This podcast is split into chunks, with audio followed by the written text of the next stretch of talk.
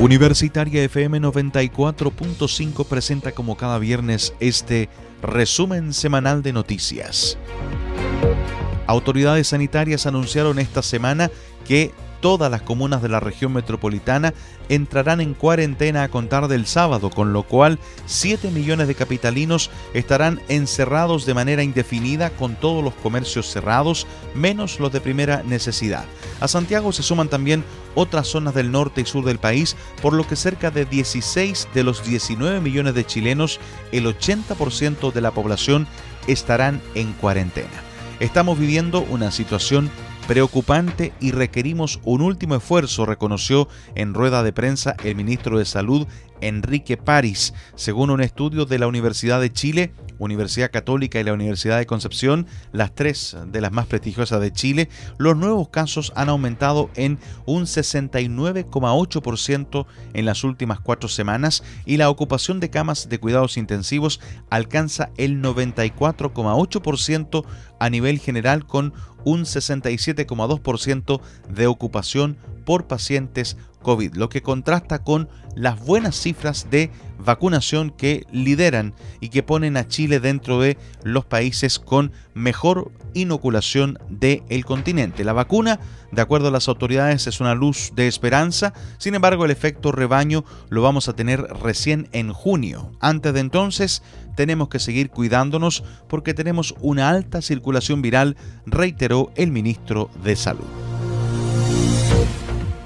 Y vamos a noticias eh, comunales. Un lamentable hecho se registró la noche de este martes en el centro de La Serena cuando un joven de 35 años, identificado como Jorge Luis Moreno Fajardo, de nacionalidad venezolana, falleció tras caer de su motocicleta. Según la información proporcionada por carabineros, esto ocurrió en calle O'Higgins de La Serena, llegando a la intersección de calle Prat, cuando por motivos que se investigan, el motociclista perdió el control del vehículo, impactando con uno de los hitos de fierro de la acera.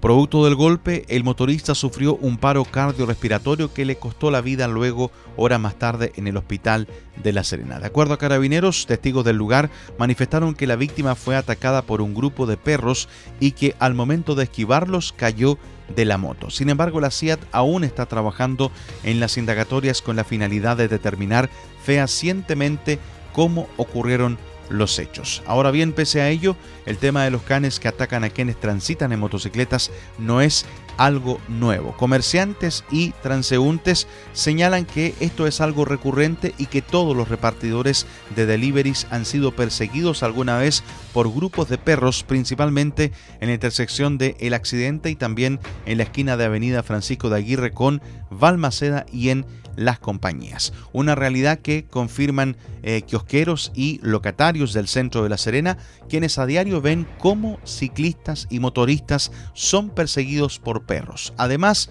los usuarios y los transeúntes sostienen que la presencia de animales abandonados es una constante y va en aumento, especialmente cuando transitan personas en situación de calle, ya que suelen andar con tres o cuatro canes que los acompañan.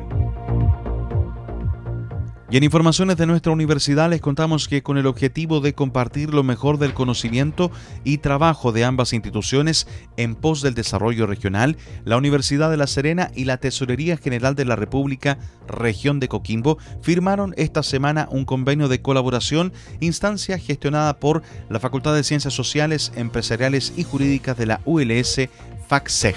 Es así como en una ceremonia online, el rector de la ULS, doctor Nivaldo Avilés, y el director de la Tesorería Regional, Carlos Valderrama, concretaron este trabajo colaborativo con la firma del el convenio que formaliza el trabajo entre ambas instituciones. En la práctica, este convenio permitirá a estudiantes de las carreras de la FACSEG poder realizar sus prácticas profesionales y otros procesos formativos dentro de la tesorería regional, además de establecer distintas actividades de vinculación entre ambas instituciones.